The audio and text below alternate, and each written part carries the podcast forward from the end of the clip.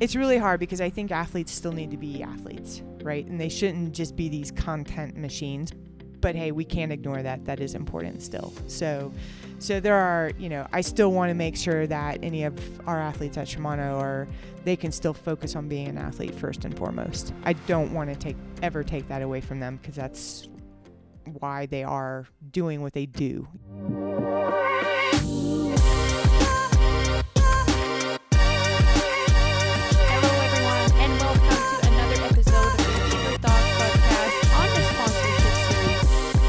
Maghalie Rochette, and as we continue into this part three of the series with marketing managers, we have a special guest today, someone who has a very interesting perspective on the sport and a very complete perspective because she has been an athlete and she has raced for over 20 years on the road as well as in cyclocross. She has raced for teams and she has built her own program as well. Then, when she retired, she worked at Rapha and she is now the road marketing manager at Shimano, which is one of the biggest companies in cycling. So, as you can see, she has a very broad perspective. And so I was really excited to pick her brains about that. So it's a longer it's a longer interview than what we've done on this sponsorship sponsorship podcast so far, but I wanted to dig deep into Meredith Miller's career as an athlete. So the first half of this episode is about how she evolved in the sport as an athlete and how she made a career. And we touch on subjects such as money in the sport. Should you race for free? Her perspective on that her perspective about women's racing and the money into women's racing.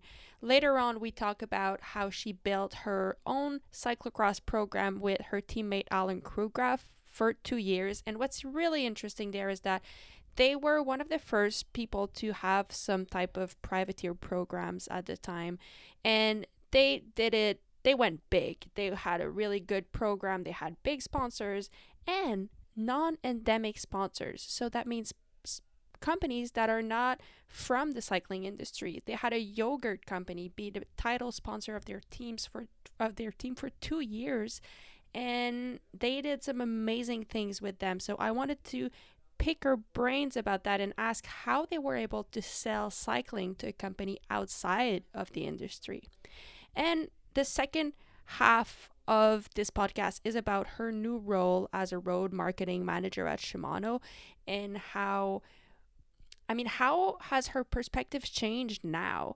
Um, how does she see the role of an athlete now that she's in a marketing position? And what does she want to do to better use these relationships that she has with athletes. So we touch on all these subjects. Meredith is a good friend of mine, and so I was really happy to take time to chat with her. And I hope you enjoy this episode. It's full of really interesting and priceless bits of information that Meredith was generous and open and honest enough to share with us. So thank you, Meredith, for taking the time. Thank you all for listening. I'll let you hear my conversation with Meredith Miller, and I will catch you after the show. Meredith, thank you for being here. We're in your basement. It's pretty fun. Thank you for hosting me. well, thank you for hosting me. Yeah. Well, I feel bad because you're hosting me and you're also making me doing me a favor and doing being on the podcast to share your experience. And I feel lucky to have you because you do have a very special experience in cycling because you've raced many disciplines, you've been in the sport for a long time, and now you built a new career for yourself, still in the cycling industry, but not as an athlete anymore. So, since this podcast is about sponsorship, um, yeah, I just wanted to hear a little bit about your perspective, your experience. Um, so, to give people just a little bit of an idea of who you are, what you've done, can you give us a brief a brief resume of what you've done in cycling. Sure. So I actually played soccer through college. So I didn't grow up as a cyclist. Sure, I knew how to ride bikes and all that, but I, I, I knew nothing about cycling. That's not what got me into the sport to begin with. It was that when I graduated from college, in 1996, I'm going to age myself. Um, there was no women's professional league, so there was really nowhere for me to continue to play soccer at a high level without going over to Europe or whatever. And I went to school at the University of Wisconsin in Madison, and Madison is a very friendly bike town. And I was, um, my boyfriend at the time had started racing bikes, and so I'd f- seen a few races. And so when I graduated and realized, well, I really can't continue with my soccer career. I was like, what's next? I've been an athlete my whole life. Mhm. And I had seen some of these bike races and was like, sure, I can, I'll try that. I don't know. It looked fun. And, and being in Madison, um, they had this huge bike swap every year. So I was able to get a bike and get parts and put it all together. And then I joined this women's club that had a club part and then also a racing team. And so this was like late 1997. And then in 1998 is when I started racing in Madison. And later that year, we moved to California and uh, in 1999, I actually really didn't do many races because California, as you know, is such a big state. It was really hard to figure out the racing scene there because it was Mm. all spread out. Yeah. So it wasn't until 2020 or 2020, oh my gosh, um, 2000. 2000 yeah, that um, that I found a team. I was racing for the Santa Cruz spokesman, and you know ha- had some teammates, and you kind of figured it out, and was like, oh my god, this is so amazing. I love this. I was in grad school, and so I was trying to work on my thesis and all that as I was as my passion and my love for bike racing was like growing. Mhm. And I will say that my grad school kind of was put on the back burner a little bit. Like it actually took me four years to complete my thesis, Mhm. which could have been done in two. But because I started traveling for bike races and then um, ended up moving to Denmark uh, with my ex husband, he was doing his postdoc over there. And serendipitously, there was this Danish team that had just started who I actually met at the Montreal World Cup Hmm. in 2002 and was like, "Hey, I'm going to be moving to Denmark. Um, if you guys are looking for new riders, I'd love to join the team." And I got to Copenhagen, started doing they did a lot of indoor cycling classes because the guy who started the team was an indoor cycling instructor. Um, so he's like, "Yep, come join some of our workouts, and you know we'll see how you fit in and all that." So I ended up joining the team and actually raced for the Danish team for Team Sats. It was called raced for that team for three years, and the first two years I lived in Denmark, and then um, we actually moved to New Zealand. But I went back for a third season um, in Europe and actually lived in Metz, France, Oh, with wow. Kathy Marsal. I don't know if you know who Kathy Marsal is, but she was a former racer, and I think she won elite world championships when she was 19 so Oh, like wow. her first year as an elite rider because back then u23 didn't exist Yeah. And so, So, on the SATS team, you guys Mhm. were doing all the World Cups. Yes, Yeah, yeah, because okay. then at that time they were called World Cups. Yeah.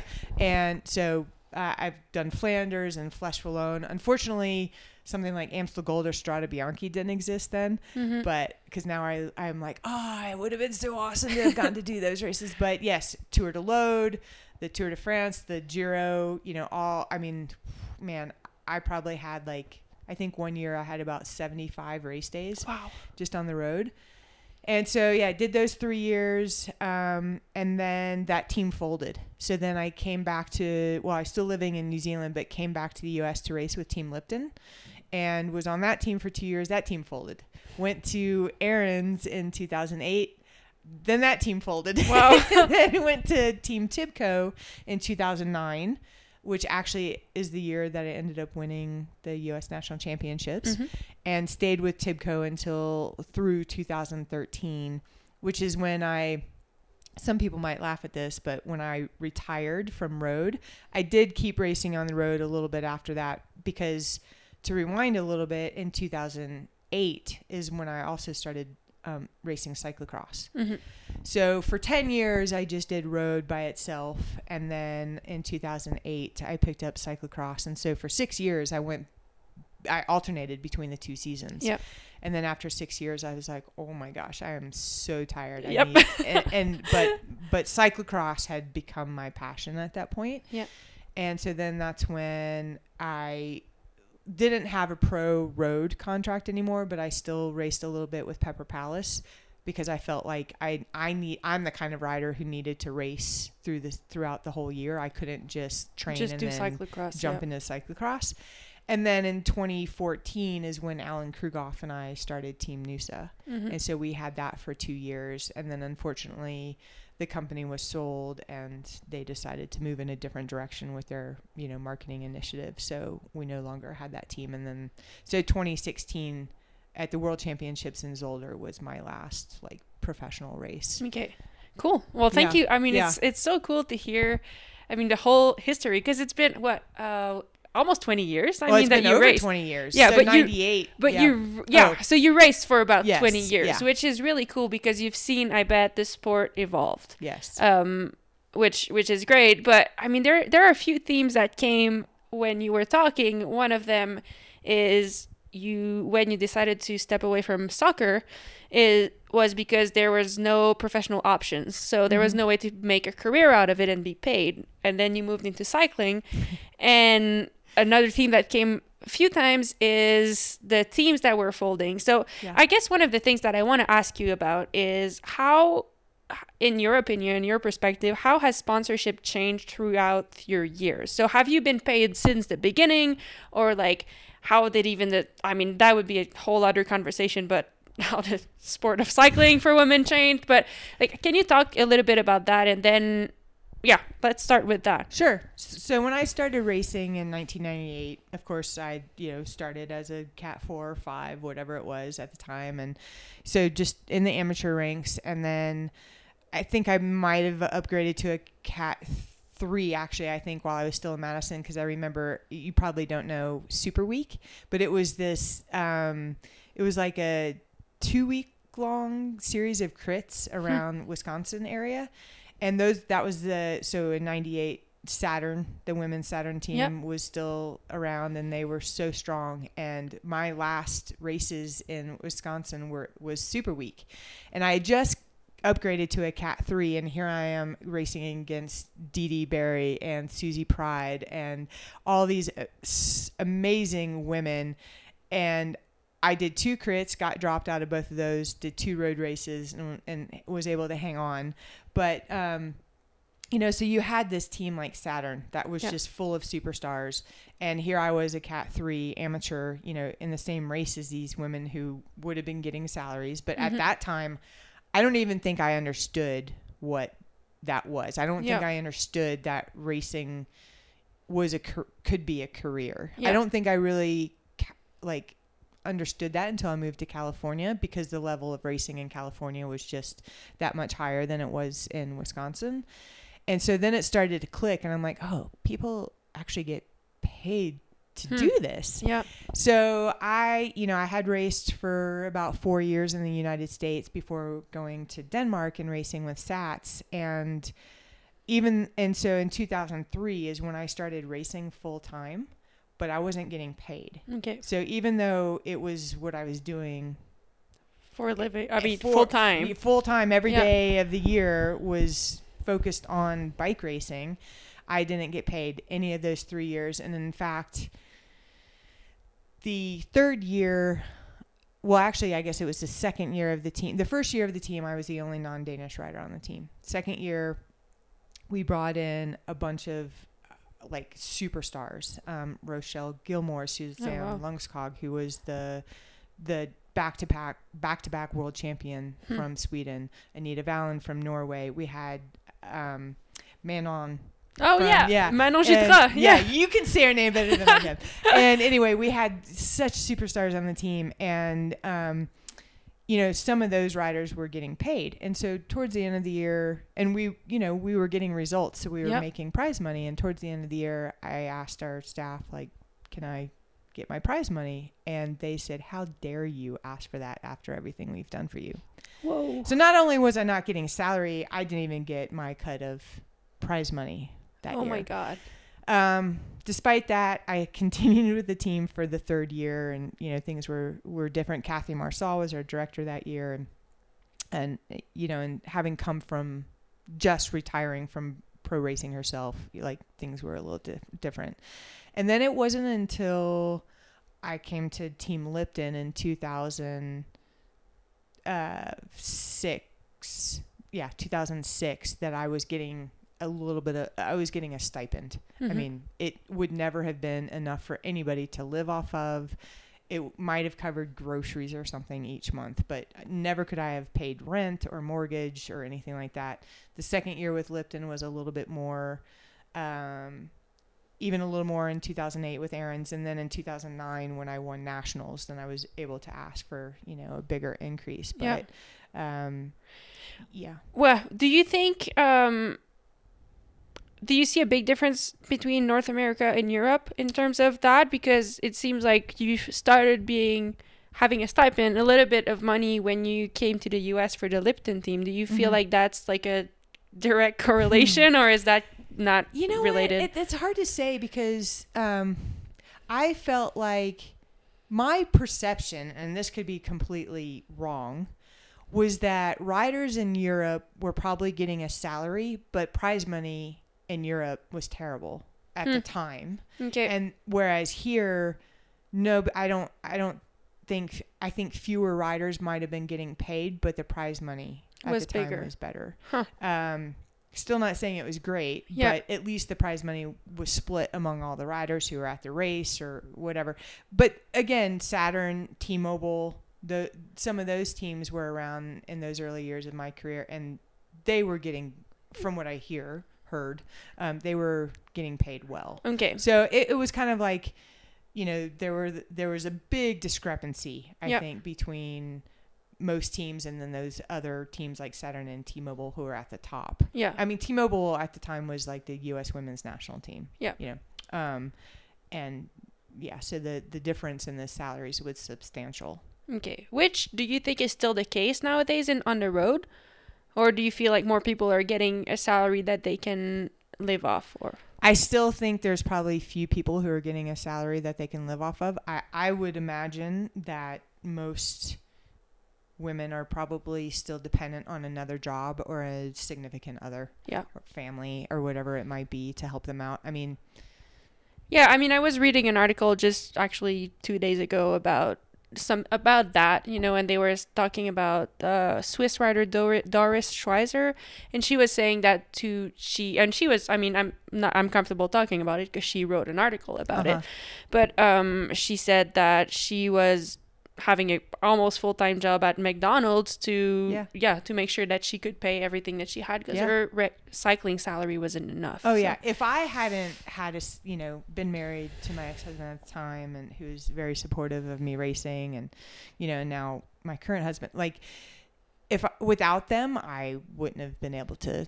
do what I did. You Mhm. know, I mean it was I was like many women before me have said they do it because they love it and it's Yep. a passion. It's certainly not to make money Mhm. uh, I do think that things are changing. I think we've seen, you know, with the world with the world tour teams that they have to meet a minimum standard for salary and stuff, and um, and none of that existed when Yeah. I was racing. So uh, some of that is, you know, I'm not because I'm not involved in the team right now. I, I don't completely know what's going on, but I, I, it's definitely changing, especially as more women's races are on TV and sponsors and brands are seeing the value of that. Yeah, definitely. Um, and so they're willing to, to invest more money into the teams, and then therefore the teams can pay their They're riders. riders. you yeah. know. And then so that was that was on the road side. Yeah, I was going to ask about cyclocross. Is, is the money a part of the reason why you decided to switch or No, No, no. I mean, when I when I started racing cross, it literally was a whim. I was on Aaron's, so it was 2008. I was on Aaron's that year, and myself and a couple teammates started talking about. Somebody brought up cross racing. I was like, I don't know what it is, but sure, okay, sounds fun. Yeah. Carmen D'Aluisio was um, our director that year, and she immediately like perked up because she raced. She was a pro mountain biker and cyclocross racer herself, and very successful. And um, and we were a specialized team, Mhm. and her husband Chris worked and still does work at at specialized and so she's like oh so you could just see like her getting all giddy Yeah. and she said if you guys come to me with a, a schedule i'll see if i can get you bikes Yeah. and and i did and I, I was also going to Interbike that year, Mhm. and so she convinced me to do Cross Vegas. Yeah. Uh, and I mean, literally, like a couple weeks out, I was like, I don't even know how to dismount. So I was living in Fort Collins at the time, and I came down to Boulder and went out on a ride with a friend who'd race cross. Um, and she taught me how to dismount and everything. And I remember going to Cross Vegas and seeing Georgia Gould, who I'd known Yep. from from Fort Collins, and Rachel Lloyd, who I knew because she did some road racing as well. And I was like, can you guys please tell me what's going on? Please tell me what's going on. Like, Yeah. I was pretty freaked out. But I remember racing and just finishing with the biggest grin on my face. Oh yeah, I, had never been in an environment like that. Yeah. Sure, I'd been to crits before where there's a lot of fans and stuff like that, but never quite that close to the Uh-huh. fans. And it was just so different. You know, I'd been racing on the road for 10 years. And so I could go into the race and race for myself. I'd always been a domestique, you know, Mhm. a support rider on the road. So here I was like given free reign to just like go do what you can do, Yeah. you know, and not have to worry about anybody else. And so that was in 2008. Did Cross Vegas with Aaron's, and I wanted, and then I was immediately like Carmen. I I want to do more cross races. Talk to Georgia about. I think I have. What is this USGP thing that I Oh keep yeah, that hearing was about? a year. you know, and so Georgia kind of filled me in on the schedule and all that. And I was like, Carmen, how can I do these races? And she said, Well, we don't have the budget to support you, but let me talk to the, the manager of Cal Giant yeah, because they're also a specialized team, all that. So sure enough, I was able to join Cal Giant. Yeah. And so that was in 2008. Did um, the USG rest of the USGPs that season, went to nationals and all that. And then I ended up staying with with Cal Giant for six years. Mhm. And then it was those last two years with Noosa. yeah, And so my cross career was kind of short. It was eight years, about Yep. eight years, and and then that's when I had a separate con separate contract, you know, for cross. So I had my road contract with a salary, and then my cross contract with a salary, and actually a very generous bonus structure. yeah. And so that that helped, and it's still. I mean, yeah, was it a living wage? Maybe just on the bubble, depending on. Where not- li- certainly not in Colorado, but Yeah. you know, some small town. Maybe I could have made it on those two contracts, but it still would have been tough. Okay. And all right, I have two questions, but one of them is do you feel like there was a difference in sponsorship from off-road to road? Like was it cuz I I mean we all know that world tour riders they all make money uh men on the men's side. Um but is it me or maybe off-road racing is a little bit more equal? I mean, at least we have equal prize money since a few years already and as of next year is fully equal even for the World Cups mountain biking has been equal for a bit. Have you sensed that also? Because that's all UCI, and like it's a rule from the UCI that the prize money has to be equal. But have you felt like sponsorship was maybe more generous or maybe more equal, uh, or just I mean, not even equ- not necessarily about e- equality, but have you felt like sponsorship was maybe more generous on the off-road side, or not necessarily at that point? I yeah yes I would say it was probably a little more equal for me when I joined Cal Giant. What I was making between my contract, my salary, and bonuses was about the same, plus or minus a good year. You know, on a good year, um, very similar to what my road contract was. Yeah. So from that perspective, yes. From prize money specifically, cross at the time Wasn't. was terrible. Yeah. I mean, even though I was making a decent, I was making prize money, but it was the bonuses that I was getting from the team Yeah. that really boosted that. The prize money was, I mean, it's embarrassing how Yeah. different it was. From I mean, the men to the Even women. when I started in 2013, I was appalled. I couldn't believe it. Yeah. I yeah, it was yeah, crazy. it's like what was it at Strade Bianche that they were talking? I don't know if you were paying yeah. attention to what the I know, forget the numbers, but it was pretty significant. substantial. Yeah. It was huge. And I would say, relatively speaking to what you know men were winning in UCI cross races to women, it would have been about that same. I Okay. feel like it was it was a big difference. Okay. Yeah. Um, now my other question before we because I want to talk about how when you started your own team with Allen Krughoff because that was really cool and I think you were one of the first you were in the first people to start their own like privateer program. Um, but before we jump into that, I have an odd question that I've talked about with other people already, but I mean, you've raced for with no salary for a few years and then eventually got a salary. And one of the things I always question and it's I ask this in a very open way, but do you feel like as athletes we can help each other? Because you know how all contracts are confidential. So we can't really talk with our peers about like what we're making and honestly this would help like mm-hmm. knowing what my competitor that I race with every weekend makes would help mm-hmm. me know how much I should ask or if I mm-hmm. should do it for free or not. Yeah. Um, what is your opinion on that? Like, it's, I think it's a very fine line on agreeing to work for free to ensure you can grow in the sport versus working for free and diminishing the value of everyone else in a mm-hmm, mm-hmm. sense. So, Yeah. Well, the conversation about should we share what we make, you know, should we share would I share with you my salary, you know, if we were still racing against each other?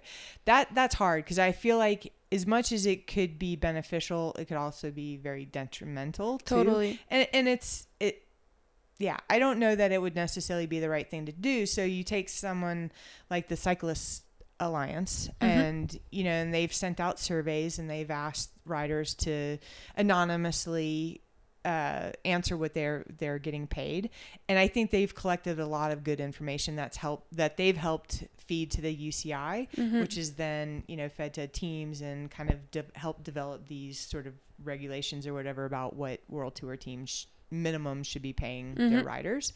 So they were able to do that in a way that I think has has been very beneficial without people having to divulge to their Totally. competitors or their peers or whatever what they're you know and they're not really breaking any of their confidentiality exactly. Because you don't want to do that either. No. Like, yeah. Yeah. Yeah. So I think that I think that has been very helpful just to kind of like really shed light on because if we're not sharing, it's always just a guess or it's just hearsay. You Yeah. know, it's like I I remember hearing that some of the T-Mobile T-Mobile riders back in the day were making sixty thousand dollars, and I was just like, oh my god, that's you know so much money. But that was just hearsay. I don't know if that was fact. Yep. Um, anybody in T-Mobile listening can tell me that.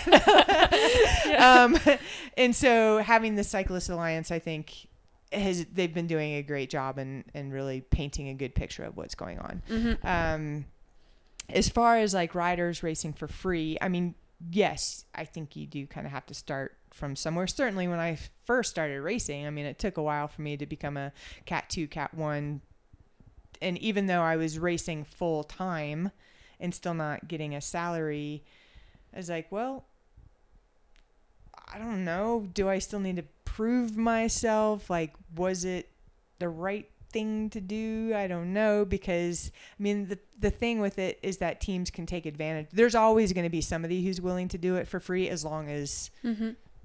those people exist, right? Yep. And so And that's where the question is, Yeah, you know, that's why. I'm asking. yeah, and it's so hard. It's like, okay, now I will teach skills clinics or do some coaching or what whatnot, and I don't do it regularly enough that you know I know exactly what I should be charging somebody. So when I do get asked to do something, I'll reach out to some other friends who coach more regularly or do skills cl- clinics, and I'm like, okay, what's the going rate right now? Because if I lowball them, it doesn't do them any good. Exactly. Because, you know, so does racing for free hurt everybody?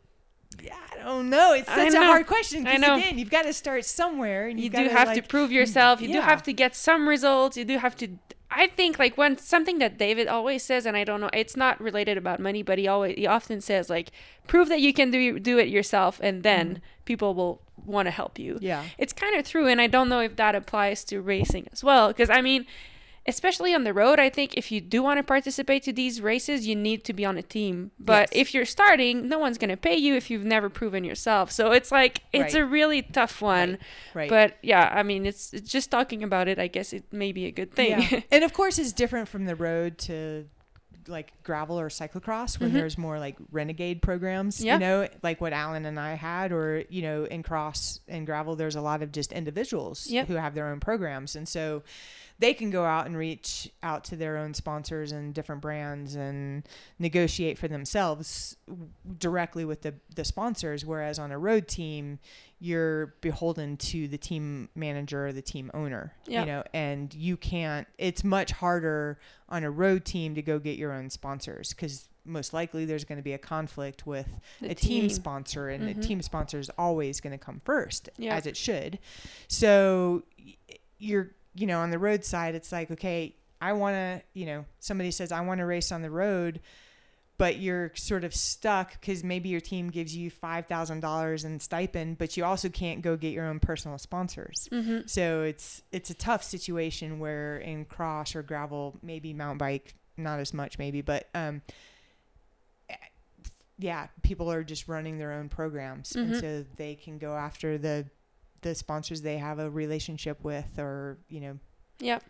and then all the money just comes right back to them Yeah. anyway or equipment that they have they can sell at the end of the year, you know, to pay themselves back for whatever travel expenses or whatever they might have used during the season. Yeah.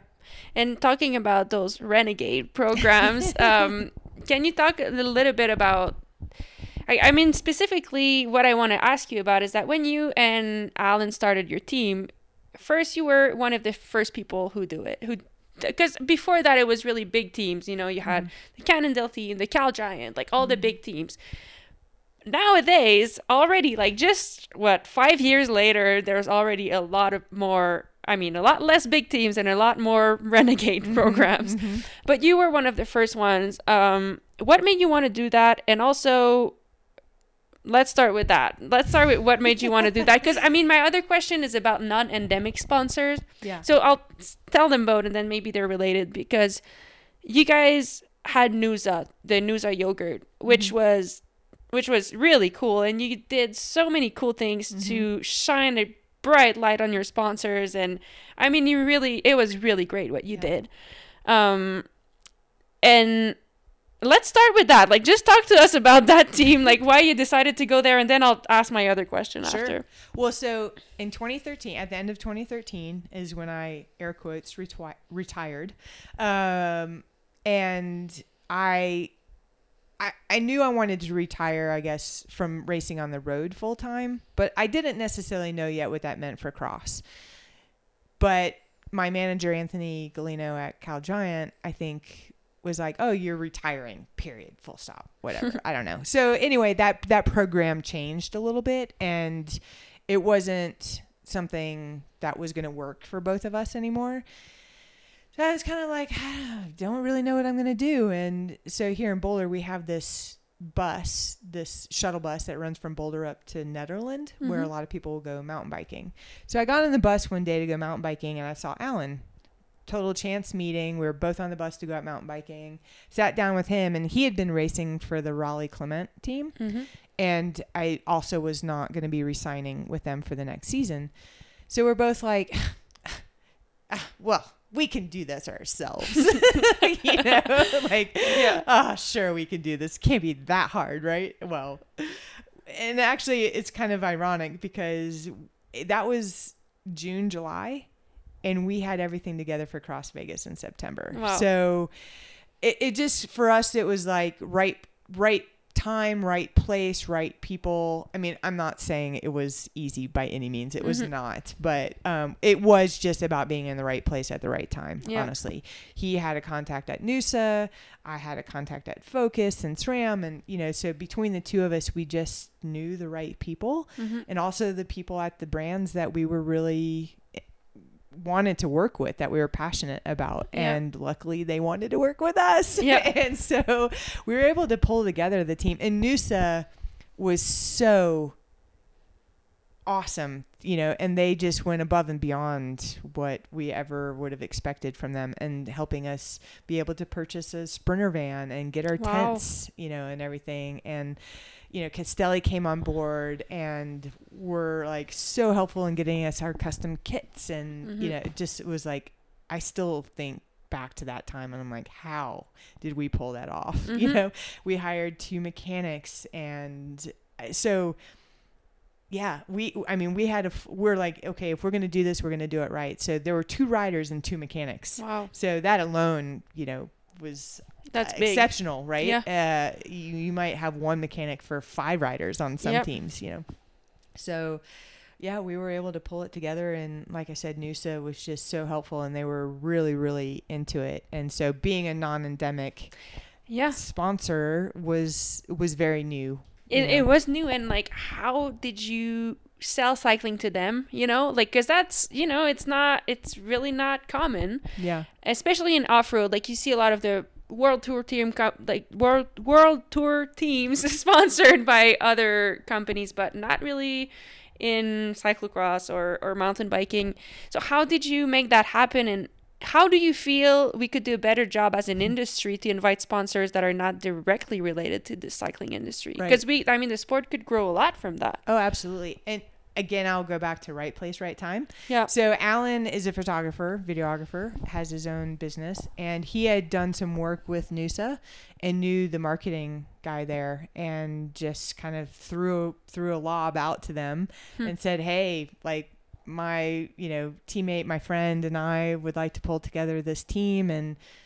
Would you guys be interested? And Scott, who is the marketing um, director, is a cyclist himself and Yeah. jumped all over it. okay Like there was hardly a hesitation, you know. So do you think it's passion, or also he saw the fact that he knew the audience he would be able to reach? You guys, were, you guys were able to tell him like, we'll be racing in this state, this state, this state. We reach people that are active, that want to like pay attention to their mm-hmm, health, like mm-hmm. all of that mixed Yeah. together. Well, and I should say they also were a sponsor of a local club team in, in Fort Collins as Okay. well. So Yeah. cycling wasn't totally new to them. Yeah. So they were, you know, a sponsor of this bigger team, and I think that they saw this program um, as just adding to their whole marketing Yep. activation, and having two individuals that probably that were traveling outside of Colorado Yep. across the country to different markets that they were, you know, going like in the southeast or wherever it might be to grocery stores that they were trying to still get into. Now you see Noosa everywhere, Mhm. but at that time, you know, they were still really trying to push their way in to Yeah. the grocery stores and.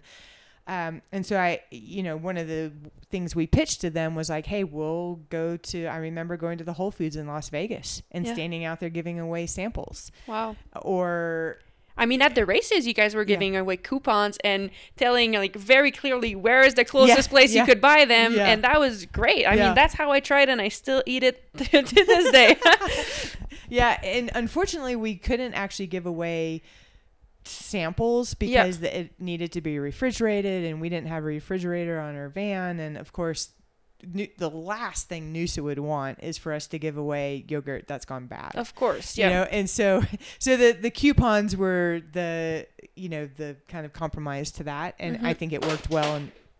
Um, we were able to give um, coupons away to a lot of people, and I can't tell you how many people. And back then, too, Twitter was the big thing, Mhm. and and Instagram too. But how many people would say, "I love Noosa, and I never would have known about it had it not been for this team," and blah Yep. blah blah. So, you know, so I think we really did touch a lot of people, and we really got Noosa in front of a lot of new customers Yep. um, outside because they're based in Fort Collins or just outside of Fort Collins, and so I think Colorado residents Mhm. knew what Noosa was, but a lot of the other parts of the country didn't, and we definitely were able to get their product in front of a lot of new customers. That's cool. I think what I really love about that is like the creativity behind it and the fact that you didn't just see value in being a racer, Mm-hmm. but kind of saw yourself almost as almost as rep, reps for the company Absolutely, basically, like yeah. just going out to events and giving the product to people. So Mm-hmm. that's new. Like that's not done a lot, but maybe that's one way that we can bring more people, you know? right. That's great. You know, I think about I think back to Mapei. weren't they? Was Mapei carpet or something like that? So Yeah. you know, there's different non-endemic sponsors that it's like, oh, here, take a carpet sample. You know, Yep. it doesn't always work that No, way. no, no. No. But but we also when we started the team, we hired a, a different photographer, not Allen, Mhm. um, who came in and did uh, you know a little film with us, and so we were we we had a, a communications manager, and you know Hmm. so we did the whole thing. Like we weren't just sitting there after a race tweeting and posting stuff ourselves. We had somebody working for us, writing a newsletter, Yep. posting on social media. We had, you know, Will Matthews, a photographer on retainer, so like he was at the races for us. We he supplied the images to us right away, so we could push those out, get them to all of our different sponsors, Mhm. and uh, and for yeah, it was like a small team but a big big big- production. Yeah, and what's interesting behind all of that, I think, is that when you make your own team, basically what you don't spend, you get to keep for yourself. Mhm. But it seems like you guys really understood the fact. I mean, really applied like invest in yourself, and it will grow. Yeah. Because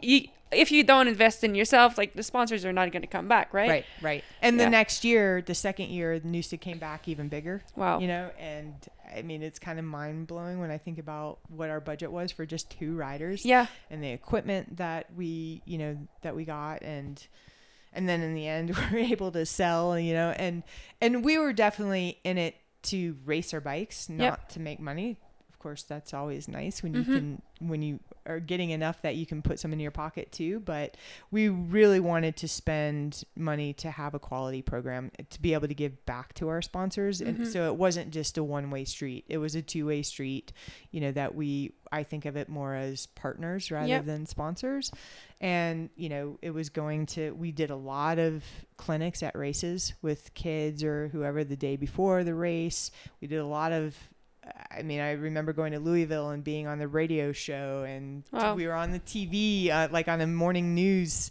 station, and you know, so we did a lot of stuff like that. We definitely put ourselves out there, Mhm. so it wasn't we weren't just athletes who were showing up to a, a race, doing the race, and going home. There Yeah. was a lot of other things, moving pieces going on for our sponsors, particularly you know Noosa, so that um, people knew who they were, and and but all of our sponsors, Focus, SRAM, ENVE, everybody, you know, Yeah. so um, it was a really s- solid, like strong partnership, I think, between Yeah. all of us.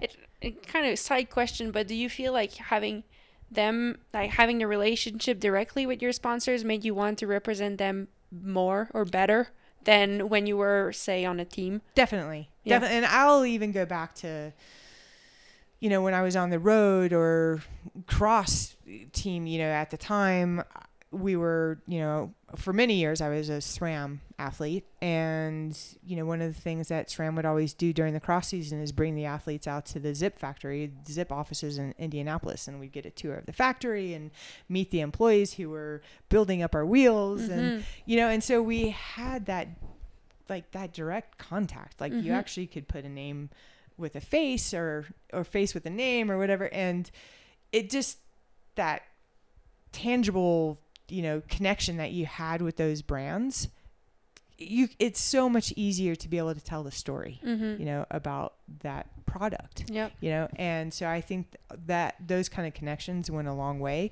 and and then it did those that did happen on the teams too um you know at team camp when you know i was on tibco and we were sponsored by shimano and somebody from shimano you know the sports marketing person would come to our team camp you know just meeting those people like that was always helpful Mhm. and always educational uh, when they could sit down with you and talk about the product and it wasn't just something like you got on your bike and you just pedaled and everything worked and it great you know Yeah. it's like the more people you can meet behind the brand the more you know about the product and can talk about the product then the more um valuable you are to your sponsors and vice versa you know so it's Yep. like this cyclical thing right and Uh-huh. everybody benefits in the end Definitely.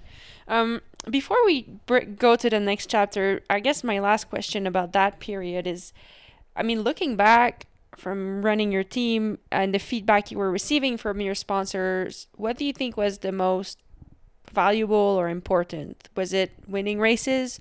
Was it being at mass participation event? Was it social media? Was it a mix of all of I that? gonna say all of the above yeah. all of the above. I think that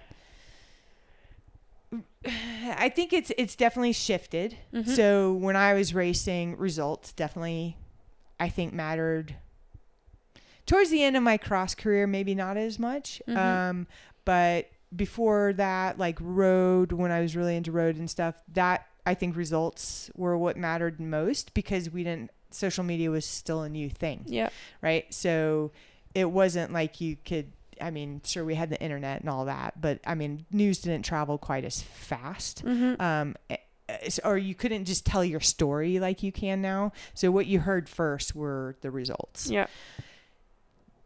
and then I think it, you know, it's definitely shifted over time where now, okay, the people who are winning races all the time, that's probably it might be all they need to do. Yeah. But then on the flip side of that, on the other end of the spectrum, there's the athletes who they may not be winning races, but they have just an amazing story to tell. Their engagement with the community is super strong. They stand for some sort of cause that's important to them, and they can speak about that. Mm-hmm. That draws people in. And that I think is what a lot of brands are looking for now. Yeah. And if you're not, it's tough because not everybody is able to market themselves or sell themselves or put themselves out there on social media. And it's tough because we're still athletes first. So do you, you, I, you know, it's hard because I don't, you don't want to take away somebody's success from being an athlete because they're not good on social media. Yeah. You know? And I, and I mean from there, like Yeah. I guess let's do it that way. How did you see your role as an athlete before when you were an athlete? What what was your role in your mind? it was to well either win races or help my teammates win races Yeah. and and cross that was on the road so Yeah. road was like first and foremost like i'm here as a teammate and at the end of the day the team needs to win races cross well then that's when i could focus on myself and i was like okay i want to win races Yep. and you know and that was my primary goal and hey if i won a race and i could put that on social media great Yeah. but that was not what I don't think as I think from a team perspective like with Cal Giant that is probably what the sponsors w- wanted like you know the story to come from Cal Giant maybe more than me personally but Yeah. then that started to evolve where it was with Noosa you know then it was it was still a, a team effort between Allen and I but it was still also like okay Meredith Miller you as an athlete what is your story Yeah. you know Yeah. or with Allen, what is your story? And so it was, you know, starting to trend away from just results Yep. and being able to market yourself and, and put yourself out there because that's where brands were starting to see the value because that's how they realized they could connect with more people Mm-hmm. that way. And now with your new role, um, maybe briefly you can tell us what your new role is. But then um, the question I want to ask you is, how do you see the role of an athlete nowadays? yeah. Now that you have a position from a, a marketing position. Yep. So after I retired in 2016, um, I did a few odds and ends jobs, and then in 2017 is when I started with Rapha. Mhm. And I started my first role with Rapha was what's called a, a RCC coordinator, so the Rapha Cycling Club coordinator. So my job was essentially to bring the community together, Mhm. um, lead rides, plan events, plan rides, all these things. And honestly, it's like it couldn't have been a better transition from going from like racing and having teammates around to now being just a different part of the community, uh, you know, and still, so the community was now my teammates, right? All these new people that I met from Rapha that I was going on these rides with, they were now my teammates. Yeah. you know, it's kind of how I looked at it, along with my coworkers. And so I still got to ride my bike and actually that was part of my job was Yep. to keep riding my bike. So it was like this perfect transition because this is a whole other story. But like you may, you know, know that a lot of athletes struggle when they retire. Like, Mhm. who am I? What's my identity? Like, have a really hard time. And I think that really helped smooth the transition for me Mhm. is moving into that role with Rapha. And then over the years, um, I, you know, was trending even more towards marketing. And then in 2020, uh, was the marketing manager for events in North America. You know, very few events existed, obviously, because it was a pandemic. But, um, and then just over a month ago, I started working at Shimano as a, the road sports marketing specialist. Specialist, so I managed the road, gravel, cross, and triathlon, or triathletes, and so a, a large mix of athletes mm-hmm. and I'm still kind of learning exactly everything I'm going to be doing. No, but I, you know, um, will be managing them and, and working on them with the activations and how we can support them and how they in turn support Shimano and, um, yeah, working on contracts and all that kind of stuff. So yeah. it is interesting now being on the other side. And I think, you know, over the few years that I was at Rapha and, and still staying somewhat involved in cycling and having friends in cycling, you can definitely see the trend towards it's the content. Yeah. You know, as an athlete, what kind of content can you create, create. for your your sponsors or your partners? Yeah. And particularly in 2020, you saw that because there were no events. Yeah. So results, nobody could get results. Yep. So the the athletes who were most successful, so to speak, were the ones who could get creative and really figure out how to spin a story or create content, whether it was going out and trying to get an FKT or Everesting or all the crazy stuff that people were doing in 2020 to to still provide value for their sponsors or yeah. their partners. And it really was all about content because what else was there? So totally. I think that is just how things are trending. And so for sure, you know, now being on the sports marketing side of it, that is really important. Mm-hmm. And, you know, but again, I just was in St. George over the weekend um, for the 70.3 North American Championships for, for you know, um, for triathlon. And, you know, there's athletes there who are like just phenomenal athletes, Daniela Ryf and I mean she's one of the best triathletes in the world, and yeah. you know, so someone like her, she kind of stands on her own, yep. right? Her results speak for themselves, but but at the same time, we still expect some something in return, some activations, whether it's like showing up for a photo shoot or just giving us a few quotes or whatever it might be, some some way that we can continue to generate content because yep.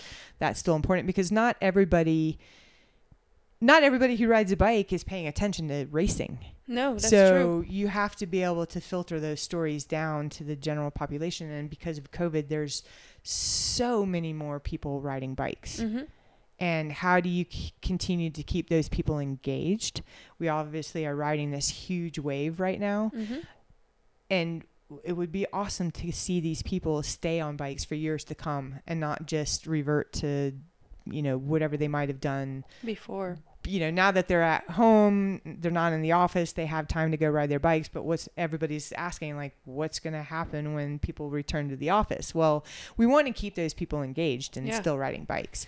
So that's where, you know, the athletes come into play. And again, it's not just about the results because yeah. not everybody's paying attention to that, but how can they relate to these new customers? And I love what you're saying because, I mean, I've just been listening to what you're saying, and it it it popped in my mind like maybe an athlete's role nowadays is to inspire mm-hmm. other people to ride their bikes. Mm-hmm.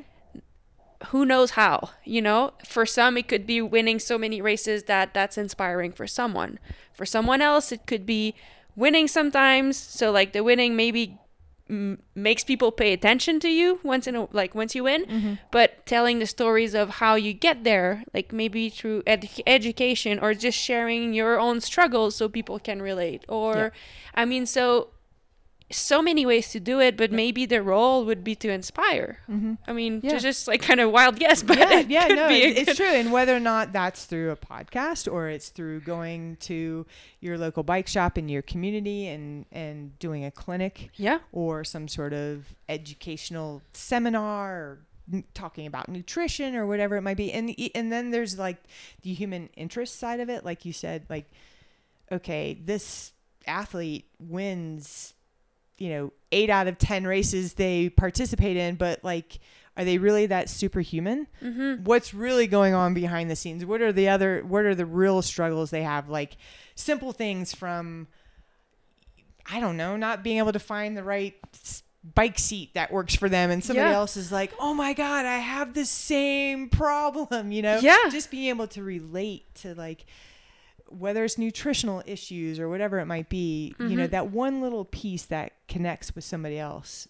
just turns on that light bulb and is like, okay, I'm not by myself in this. Like, even Mhm. the pros, even the top athletes in the world are having the same struggles that I am. And it just fuels that passion or inspiration or motivation, I guess, to keep riding Mhm. because they know they're not alone in their struggles. Hmm. I like that. That's that's really good actually.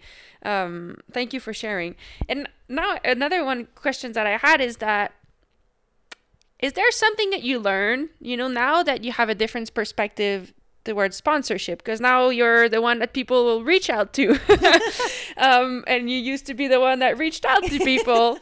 is there something yeah it did, did your personal view or opinion on sponsorship change in some way since you changed position or like or is there something that you learn now that you wish you knew as an athlete like it could be some i mean open question like is there Yeah. something that comes to your mind that oh i thought it, i thought it was that way when i was an athlete but i see the other side of the medal now and it's Right. not actually how it should be or Right. Well, one thing I will say is that as an athlete, I feel like you always think that the team owner's job or the manager's job or the mecha- whatever is always easy. Oh, I could do a better job.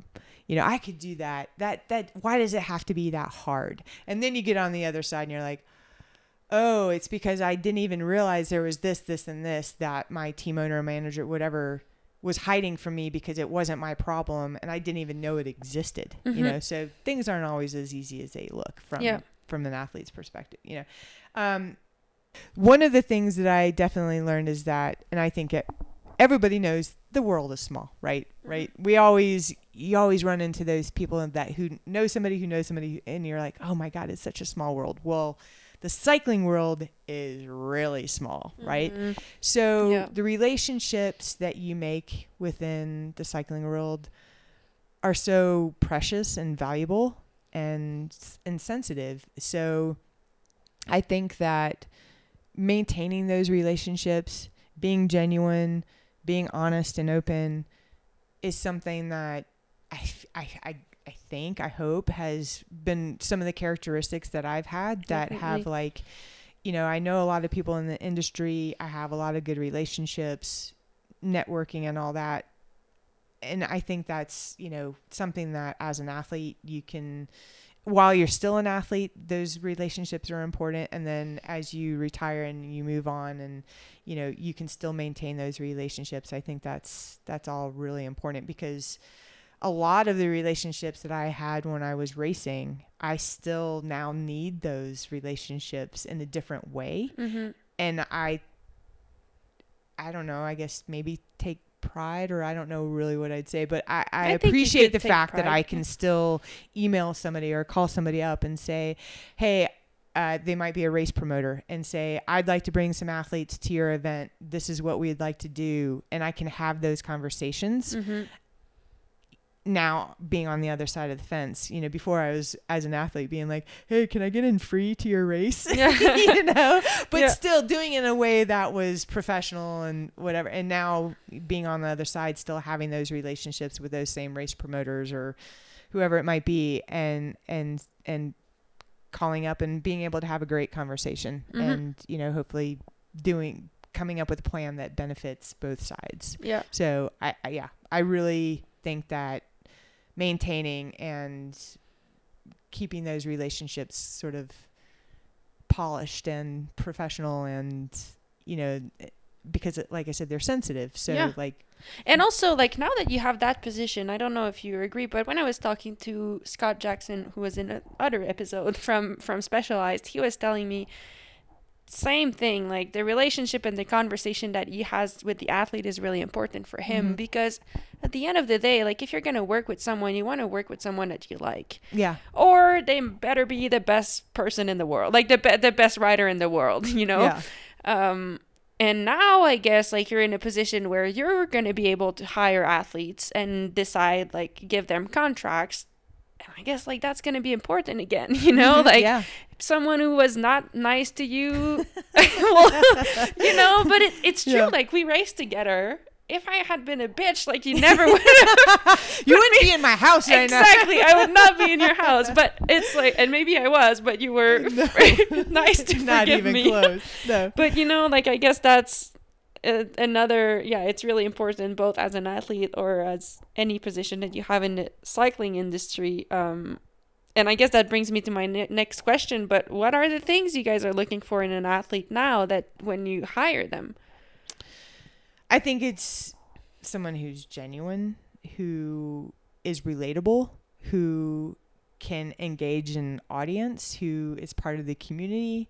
Um, and those are all things that aren't even necessarily specific to being an athlete. Yeah, there's just a You people. know, huh? the, the, the, I, I would say a lot of those things are just characteristics of anybody walking down the street. Yeah. So, so then you look at like, okay, I mean, certainly results do matter or, you know, to a certain degree. And so, so that plays a part in the whole contract negotiation and all that stuff too. It's not like, I, I don't know. It's, yeah.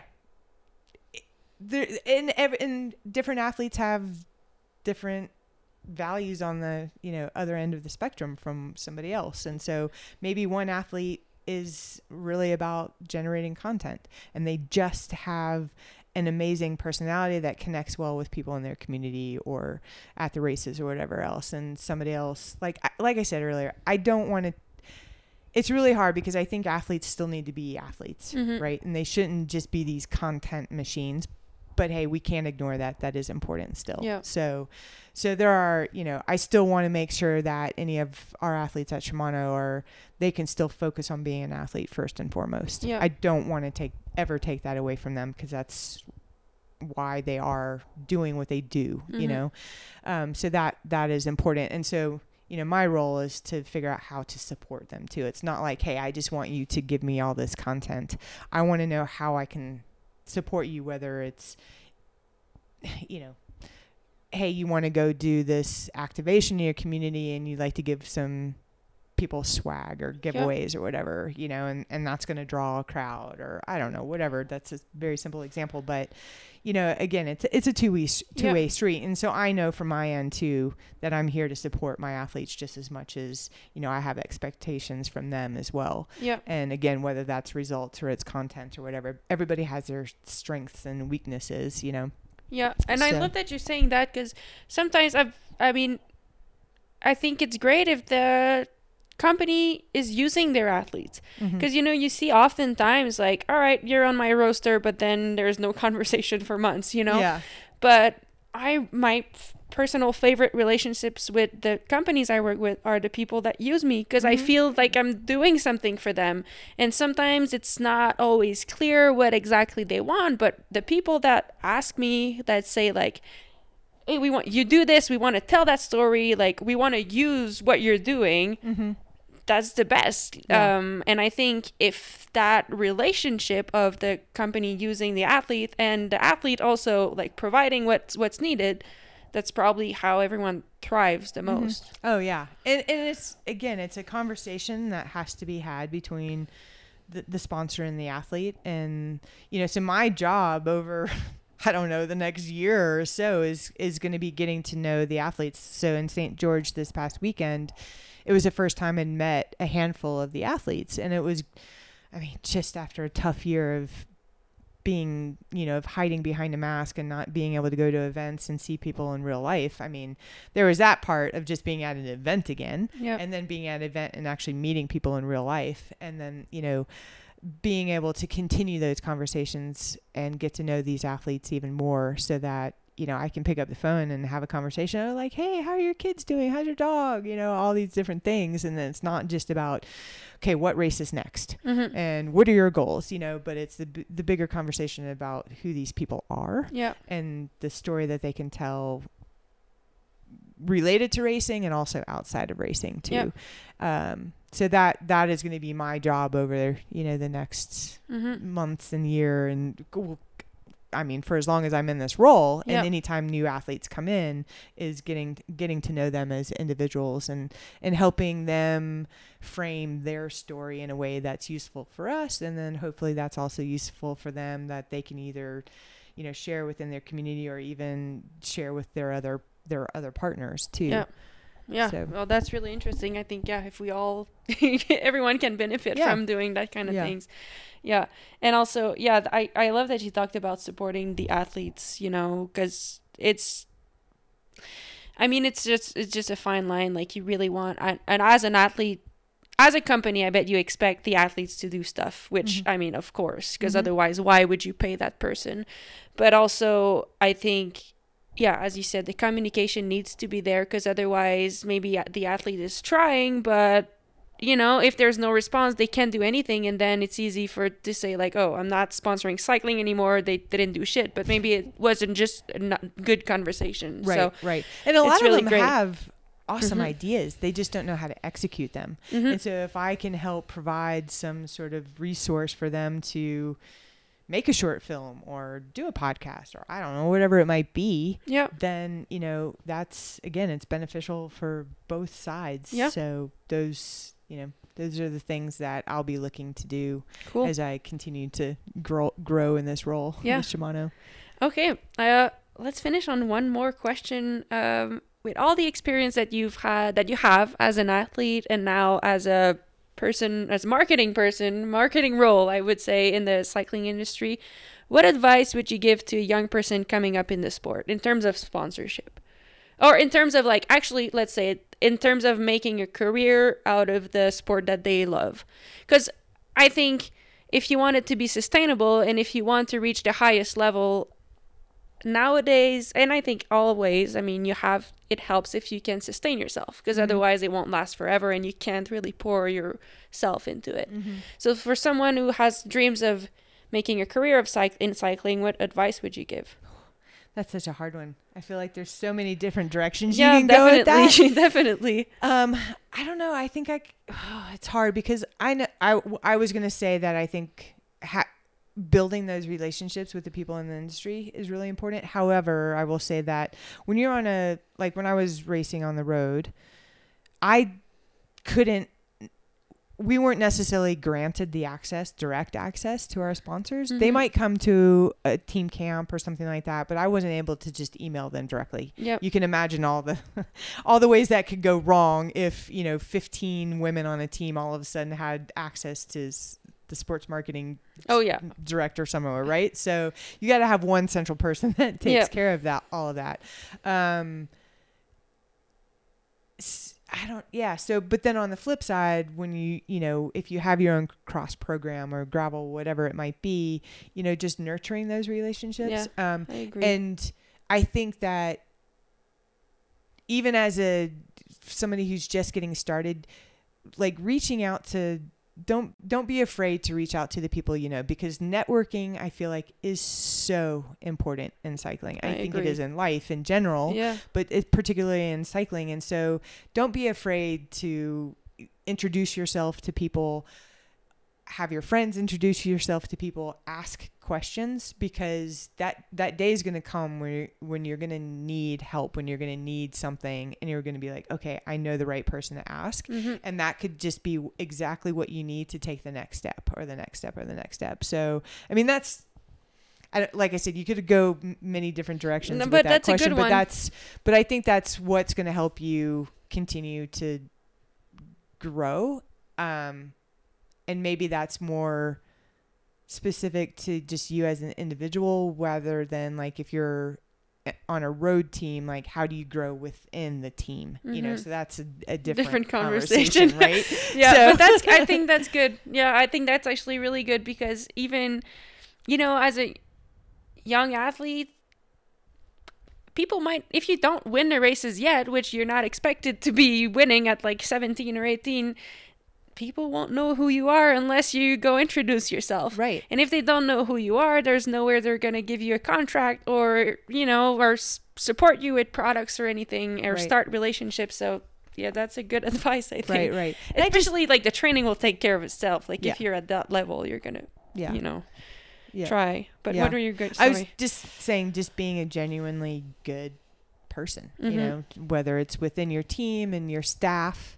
I mean, let me tell you, I, I cannot ex- like underestimate how important it is to be kind to your staff Mhm. because let me like staff will talk to staff on other people uh, on other teams and word spreads of like oh my god this athlete is a dream to work with or this athlete is so hard to work with Mhm. you know and that information not only spreads am- amongst the staff but also teammates you know we all have friends on other teams Yep. right and so so just being genuine and honest and being the best teammate that you can be Mhm. that like for me i i wasn't a rider who won a lot of races but i was valuable to teams because of the kind of teammate i was or you know what and and so that had value that you might not see on paper Mhm. but my teammates or staff or whoever talked about it and you know so when i needed to find another contract it made it a little bit easier because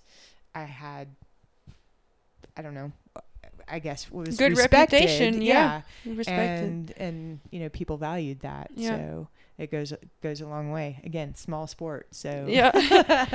Cool. yeah Well, thank you so much for sharing. Is there anything else you would like to add? To add? Sorry, I put an H where there was no H. um, no, I don't think so. I mean, you know, just cycling for me is just it's such a passion. I, like I said at the beginning of this, I kind of 1997 is when I got into the sport, and I literally knew nothing about the sport. I barely knew what the tour was, nothing. And then the same when I got into cross mm-hmm. Like I after 10 years in road, I had learned a lot about road racing, but then I started another discipline and I didn't know who anybody was, you know, or really even what the sport was. And so I just think it's such a beautiful sport. It there's beautiful people in the sport Mhm. and so going back again to nurturing relationships that I'll have friends for life, Yep. you know, in the sport. And so I just feel very fortunate to have been in the cycling cycling industry for over 20 years now and I can't imagine anything other being anywhere else in my life other than the cycling industry Yeah. as both an athlete you know who still loves to ride my bike and working for you know a brand in the industry Yeah. Well, thank you. That was great. Thank you for sharing and best of success in your new career, your new job at Shimano. Thank you. Cool. thank you so much.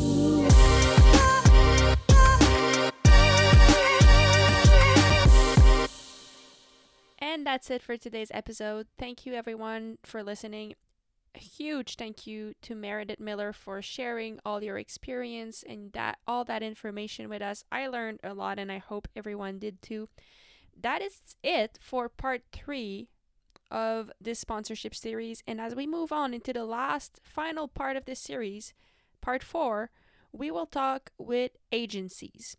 And so we'll uh, we will talk with people that work for agencies that take care of brands and agencies that take care of athletes and then we'll know both sides of the equation and see how that can help sponsorship. So before I leave you today, I would like to leave you with a little excerpt from the next episode, which is with Katie Macarelli, who is the senior account manager at Thorpe Marketing. So that's it for today. Thank you again for listening. My name is Maghalie Rochette, and I'll see you next time. when it comes to knowing who you are and your brand like dig deep like who who are you and you don't have to be that you know when you see all these different ones and it's like oh that person's getting so much they're sponsored they got another sponsor and like remember like who you are and and that may not be right for you and and it's okay to take some time to find your way on that when it's when it's really you it will resonate so much better than if it's well she does that or he does that i'm to try that too you know like come in as yourself and and that will really help